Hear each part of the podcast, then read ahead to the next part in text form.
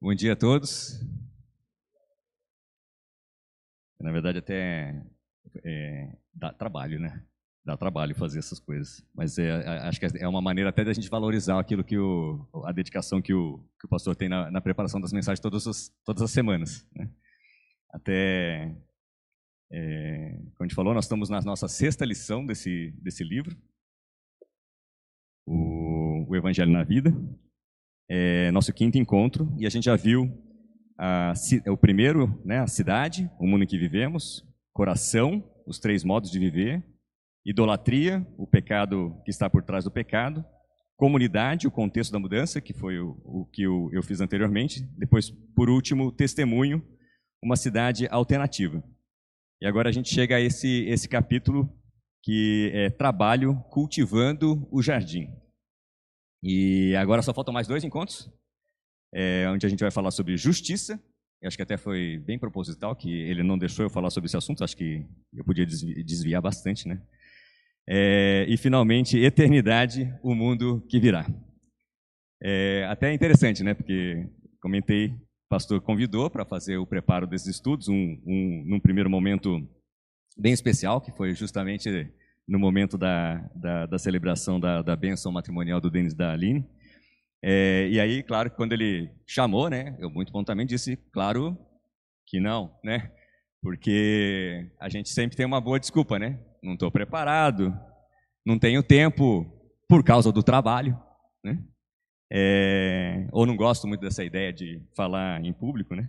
Os argumentos acho que são mais ou menos os mesmos que a gente daria para não fazer esse tipo de apresentação, né? Mas em Paulo, Paulo diz né, em Colossenses 3, 23 a 24, tudo o que vocês fizerem, né, façam de todo o coração e como se estivessem servindo ao Senhor, não às pessoas. Acho que isso acaba facilitando muito né, a, a ideia é, da, dessa, talvez da gente não querer fazer alguma coisa para não ser reprovado por aquilo que a gente está sendo, daquilo que a gente está fazendo. Né? Lembre que o Senhor lhes dará como recompensa aquilo que ele tem guardado para o seu povo, pois o verdadeiro Senhor que vocês servem é Cristo. Eu sempre fui muito preocupado com o resultado das coisas, né? É, se ficaria bom, não ficaria, se esse estudo sobre trabalho, é, mas esse estudo sobre o trabalho deixou bem claro o quão irrelevante é essa preocupação. Fazemos as coisas para buscar a aprovação de Deus e não a aprovação das pessoas. É, tem muita coisa que Deus quer nos falar e a gente não consegue digerir muito bem isso que Deus quer falar para nós, né? Então, se você espera a aprovação das pessoas e as pessoas não estão afim ou não estão interessadas em ouvir aquilo que você tem para falar, então você acaba brigando com a própria natureza delas. Deus me ensinou muito, muito mesmo ao longo dessa caminhada e estudo e preparo para esse momento. Ele até trabalhou muito das minhas próprias dores, né, em relação a angústias e aflições que eu tinha a respeito do meu trabalho. Né. É, eu espero que vocês também é, é, se sintam ajudados né, nessa, nessa tratativa, se não nas suas próprias aflições, talvez nas aflições de alguém que está muito perto de vocês passando por uma situação muito difícil com o próprio trabalho. Né? E esse é um bom motivo para a gente estar em comunidade, porque é nessa comunidade que a gente pode trocar né, esse momento de angústia e de dor. E da próxima vez que o pastor te chamar, né, seja para uma leitura, então, da próxima vez que o pastor te chamar, seja para uma leitura, para a preparação de um estudo, para a preparação de uma aula de escolinha bíblica, é, uma visita para uma, alguma outra pessoa, seja ela enferma ou alguma outra situação, até mesmo para fazer uma oração, considere dedicar tempo para isso. Um tempo dedicado para Deus, né? não a uma obediência ao pedido do pastor propriamente dito. Mas vamos lá. É, para organizar melhor o entendimento, né? lembrando que esse estudo está baseado aqui no, no material do Timothy Keller, do pastor Timothy Keller, ele separa esse assunto do trabalho em quatro tópicos. Basicamente, é, momentos em que a gente, é, momentos que a gente pode ter é, em relação ao próprio trabalho, né? É, depressão, é, desvalorização, é, corrupção, até fazer alguma coisa associada ao seu trabalho que você não faria, mas você está sendo obrigado a fazer por algum outro motivo. Dominação e frustração. Né?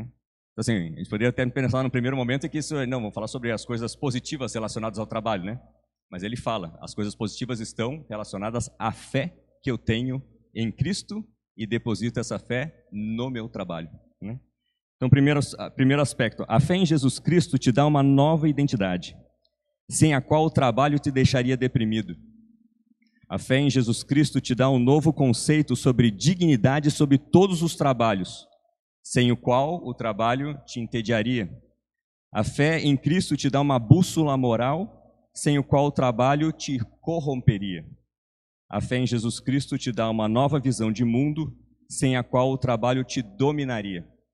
E aí ele conta uma historinha no final, que trata exatamente dessa parte de é, a fé em Jesus te dá uma esperança, uma esperança sofisticada, é, sem a qual o trabalho te frustraria.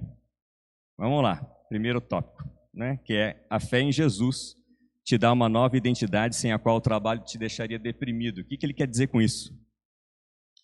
Agora que a gente está morando na roça, né? a gente está morando agora no campo, tem alguns elementos culturais que acabam, se esquece, que acabam sendo esquecidos quando a gente está vivendo na cidade. Né?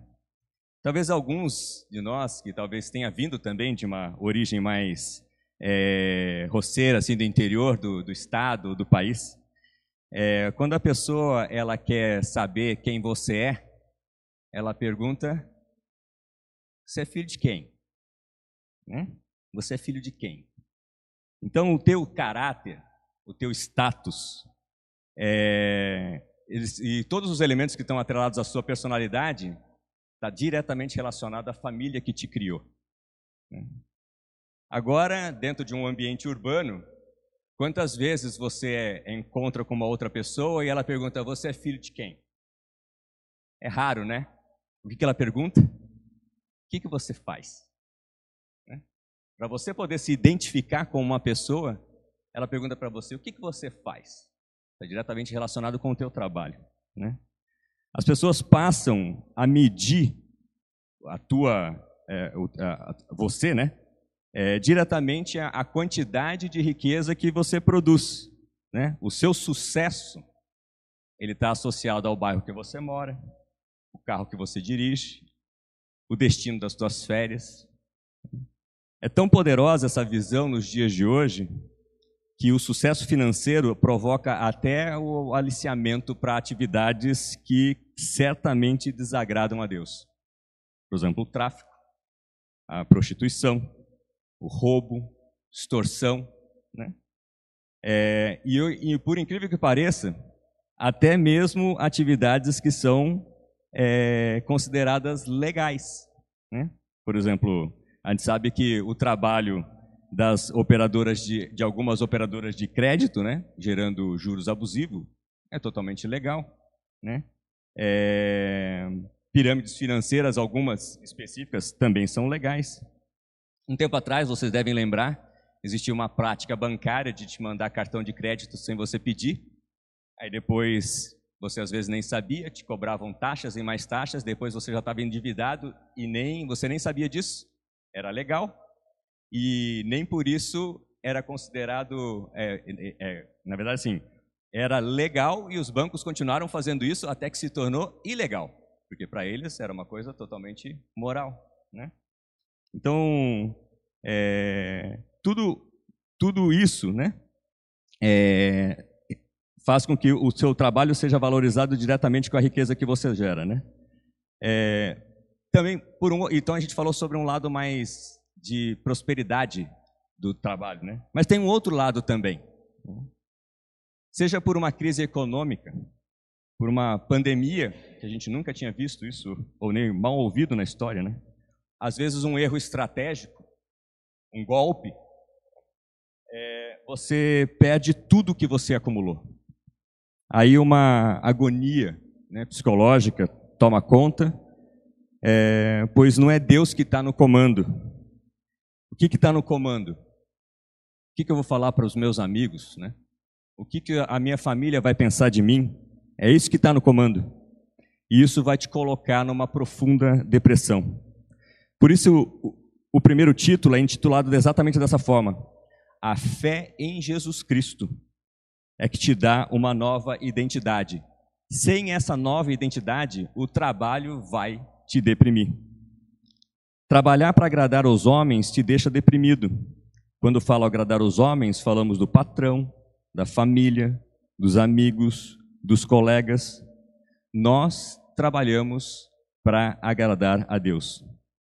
Se o seu trabalho é cuidar de um paciente, desenvolver um projeto, se é embalar, embalar um pacote no supermercado ou um produto numa linha de produção, se é limpar uma casa ou se é limpar um banheiro público, se é defender uma vítima, se é cultivar a terra, dirigir um caminhão, cortar cabelo, ou até mesmo atuar numa peça de teatro, faça esse trabalho com todo o teu empenho, com toda a tua força, com toda a sua dedicação.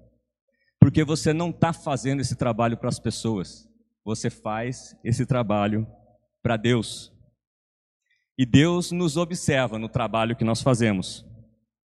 Nós não somos médicos, engenheiro, advogado, administrador, enfermeiro, técnico, estudante, pedreiro, agricultor, que coincidentemente se encontra aqui no domingo na igreja, né? que somos, que cremos em Cristo e, e nos encontramos aqui na igreja.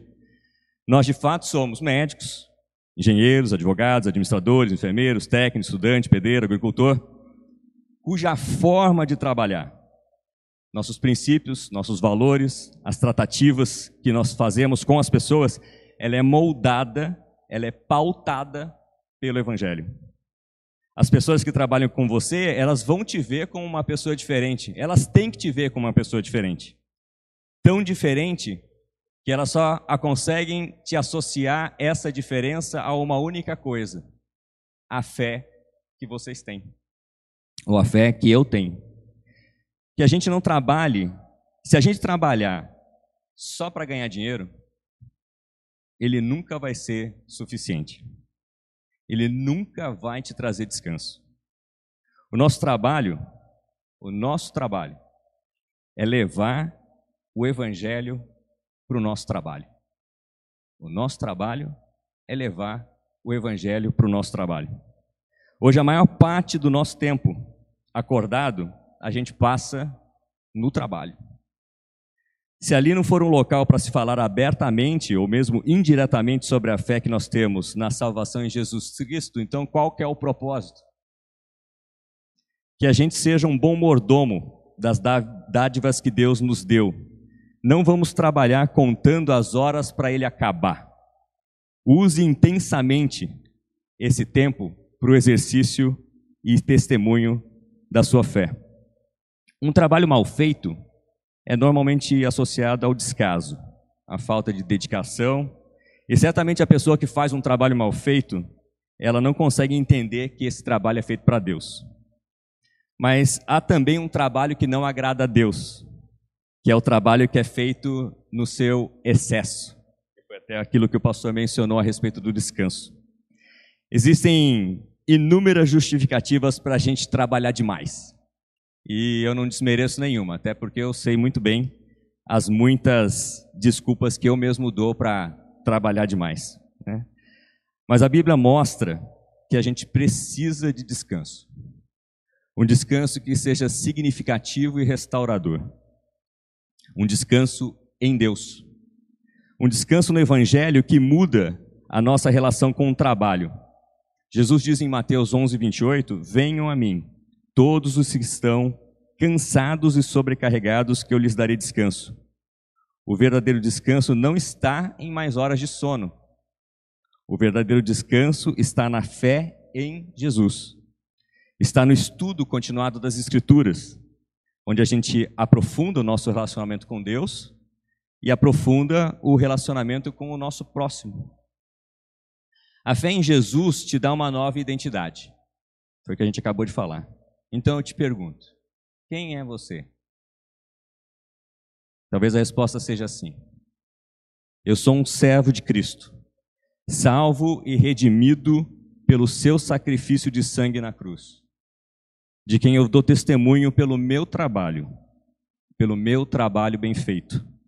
E também anuncio abertamente, sempre que Deus me der uma oportunidade. Esse sou eu. O próximo aspecto, o próximo princípio que Deus, é, que, que o pastor Timothy Kelly colocou, né, em relação a essa fé em Jesus, ela fala: a fé em Jesus te dá um novo conceito sobre a dignidade de todos os trabalhos, sem o qual o trabalho te entediaria. Acho que existe muito essa, essa visão, né, de que alguns trabalhos são mais importantes do que outros, né? A fé em Jesus altera a nossa concepção de trabalho. Qual que é o trabalho legal de fazer?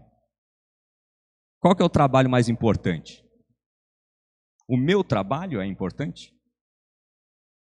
É um tópico relevante que eu até não é que eu gosto de associar, mas é que é uma temática que me mexe muito comigo. É, a, é o assunto da fome.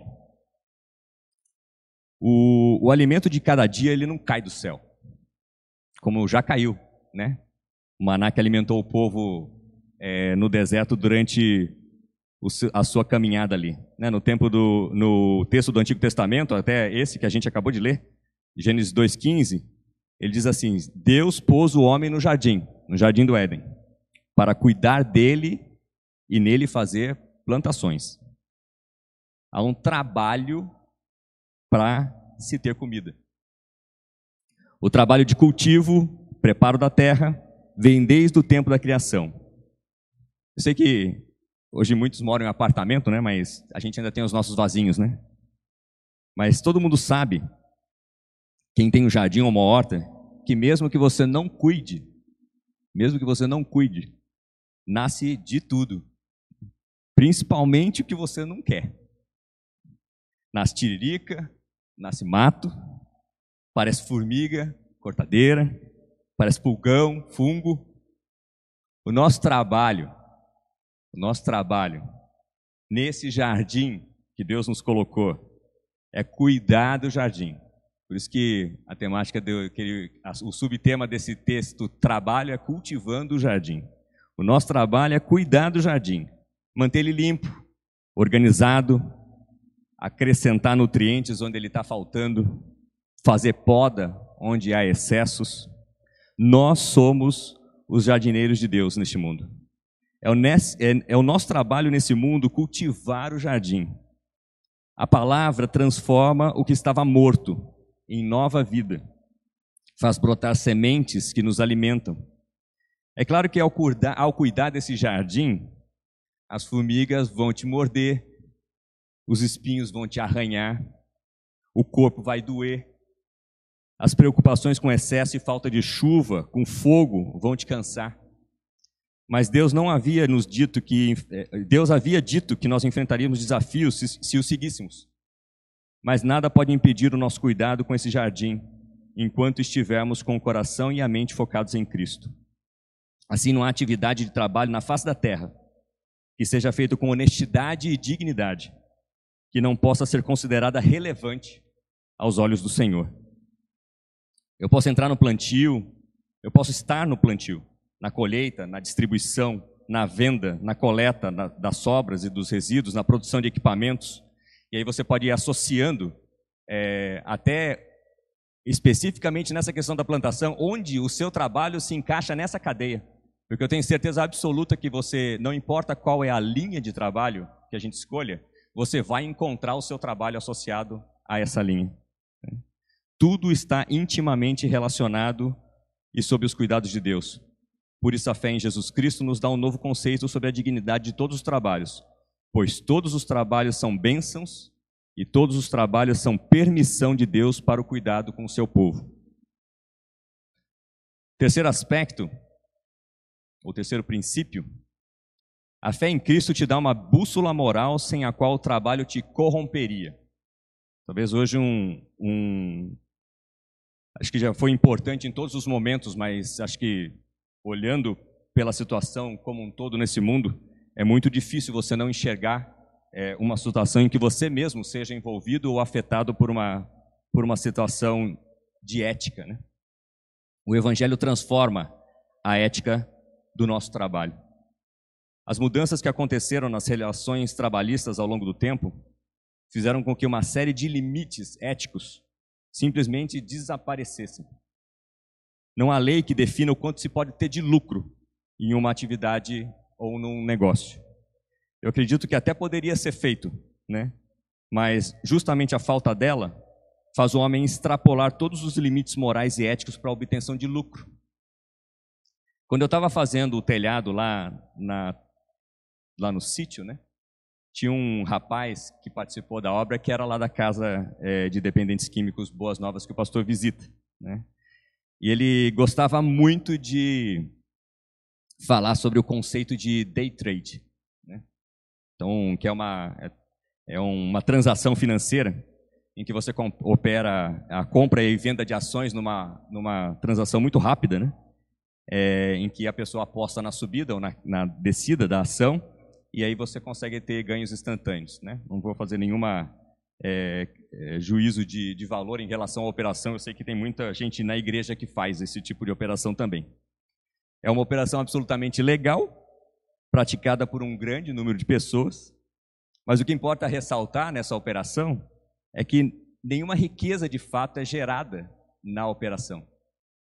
Uma pessoa ganha muito dinheiro porque alguma outra pessoa perdeu muito dinheiro. Não tem uma movimentação específica ou um valor associado àquele, àquela atividade. Mas é um trabalho legal. Né? É, então, é, para aquela pessoa que está ganhando, é um negócio muito bom. Mas ela nunca leva em consideração que para ela estar tá ganhando, alguém está perdendo muito. Né? Então, e aí na, na sequência eu falei, muito diferente dessa relação de trabalho que nós temos aqui. Né? Eu estou te chamando, eu uso o meu salário que eu entendo que eu ganhei honestamente, é, e te pago pelo serviço de montagem do telhado, é, que você depois vai utilizar para comprar outros produtos né, e outros serviços de outras pessoas de uma maneira justa e honesta. Todo mundo ganhou. Essencialmente hoje, qualquer coisa legal também é considerada moral. Né? Então, cobrar um quarto de imposto na luz, 25% a ICMS hoje na luz, apesar de ter tido uma redução específica agora. É legal distribuir 5 bilhões de reais para campanhas eleitorais, né, pagos agora nesse momento específico. Era legal, né, essa questão é, do, do, cartão que eu, que eu acabei mencionando. Né.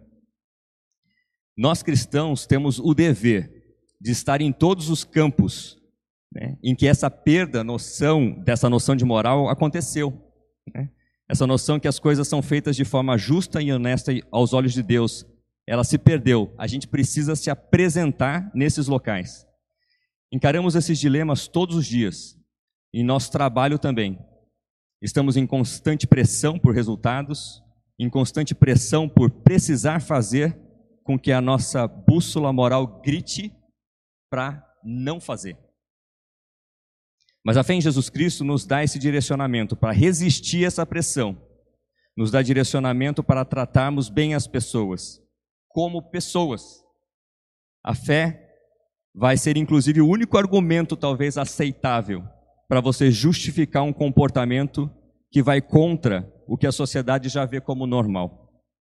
Até o pastor é, Timothy Keller, na, na numa das apresentações dele, ele dá um, ele conta uma história, né? Ele fala de uma moça que de repente apareceu na igreja e ele percebeu que era uma pessoa nova, visitava a, a igreja, começou a, a estar mais frequente ali. Num determinado momento ele abordou, foi conversar com ela para saber por que, que ela estava ali. E aí ele, ela disse: É, eu trabalho, eu trabalho numa rede importante de TV. Eu cresci muito rápido, né, desenvolvi meu trabalho bem depressa. E, mas também por conta disso eu acabei cometendo um erro muito grave. E por conta desse erro eu tinha muita certeza de que eu seria demitida. Né?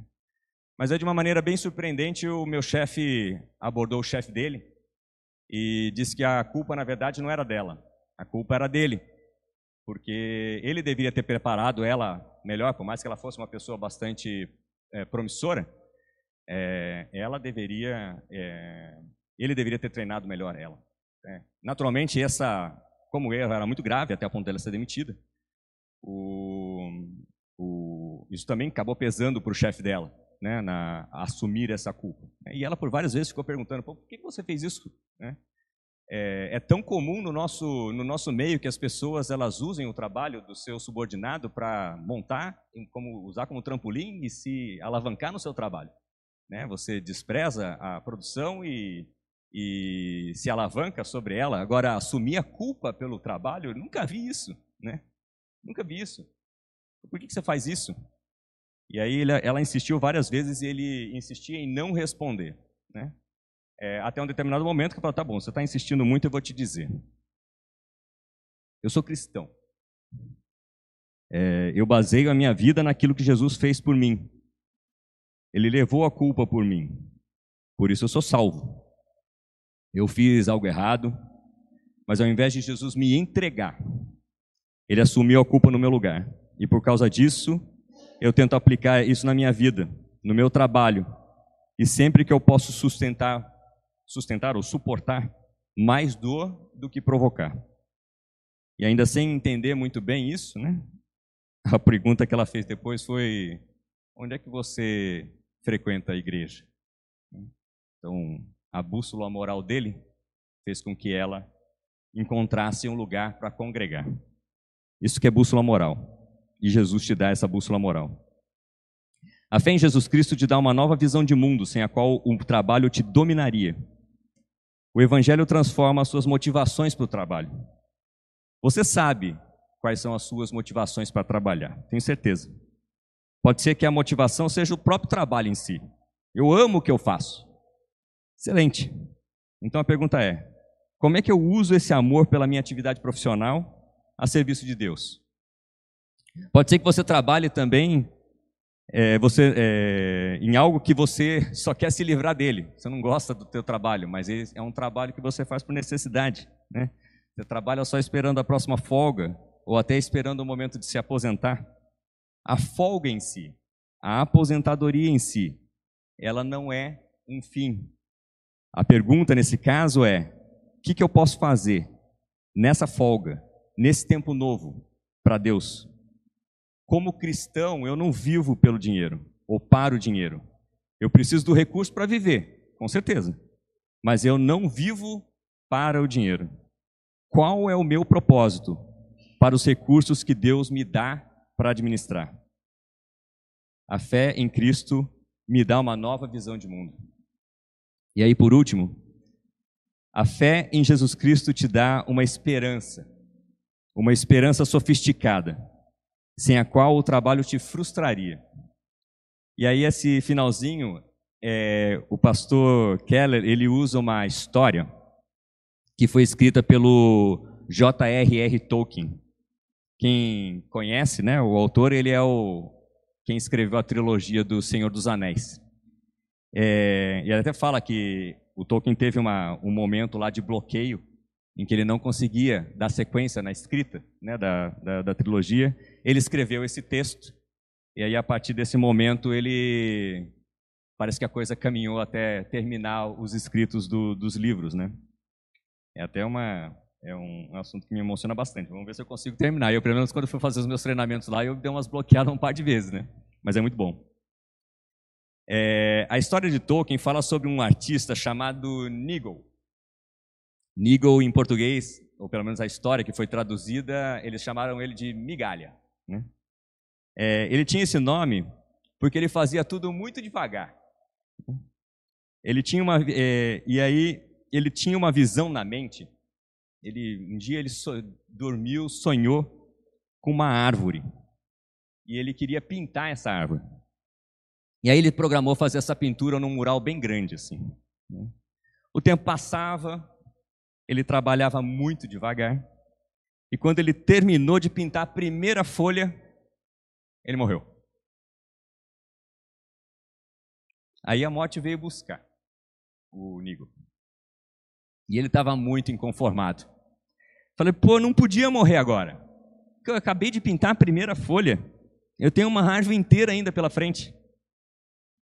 Mas aí, chegando no destino, onde a morte o levaria, ele desce, né, imaginando como a morte estaria levando ele para lá, ele desce e vê uma coisa absolutamente ah, surpreendente assim para ele.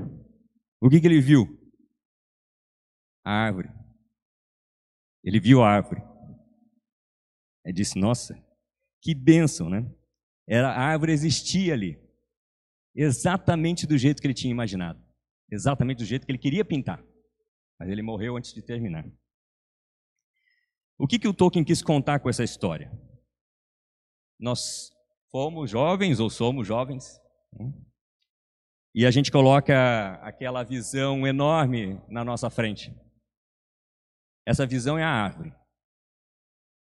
É, eu vou fazer direito para acabar com a injustiça, eu vou construir a cidade ideal, eu vou desenvolver um modelo de educação para todos, eu vou é, pesquisar a cura do câncer, eu vou lutar pela paz mundial, eu vou erradicar a fome no mundo. Quantos de nós já não teve aquele sonho de transformar o mundo absurdamente, né? De uma maneira que só a gente mesmo, com a nossa própria força, poderia fazer. Porém, todo, porém, durante toda a sua vida, talvez você não consiga fazer mais do que uma folha. Talvez você não tenha condições de fazer mais do que uma folha. Seja por limitação sua mesmo, ou porque o mundo é, não te deixa fazer mais do que uma folha.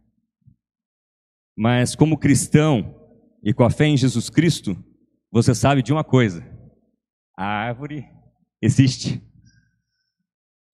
Seja qual for a visão que Deus te deu de fraternidade, de fartura, de justiça, de paz, de cuidado com o meio ambiente, mesmo que em toda a sua luta e trabalho árduo, tudo que você pode ver não se passou de uma folha.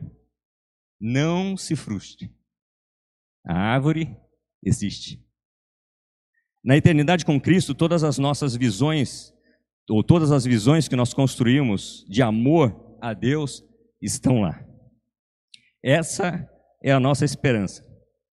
Uma esperança suficiente para nos manter firmes no trabalho, na luta de todos os dias e também suficiente para não nos frustrar quando nós sentimos que poderíamos ter feito mais, mas não conseguimos. É uma esperança que ainda assim nos mantém de cabeça bem erguida. Deus já preparou esse nosso encontro com a cidade eterna, onde nós veremos a árvore e todas as folhas. Essa é a certeza que você encontra na fé e na salvação em Jesus Cristo. Amém. Assim como vocês estão, vamos, eu vou fazer uma oração. Senhor Deus e Pai, nós te agradecemos, Senhor, pela convicção que temos de que não há um milímetro sequer no domínio da existência humana a respeito do qual Cristo não seja soberano acima de tudo. E também não clame, é meu. Pedimos ao Senhor que nos mostre todas as vezes que não representamos a Cristo como deveríamos, em nossos relacionamentos, seja ela na nossa família, na igreja e principalmente nos relacionamentos no trabalho, que nós possamos sempre mais aprender, que a gente sempre possa aprender um pouco mais dentro dessa comunidade e também aprender como levar o evangelho ao nosso trabalho. Em nome de Jesus. Amém.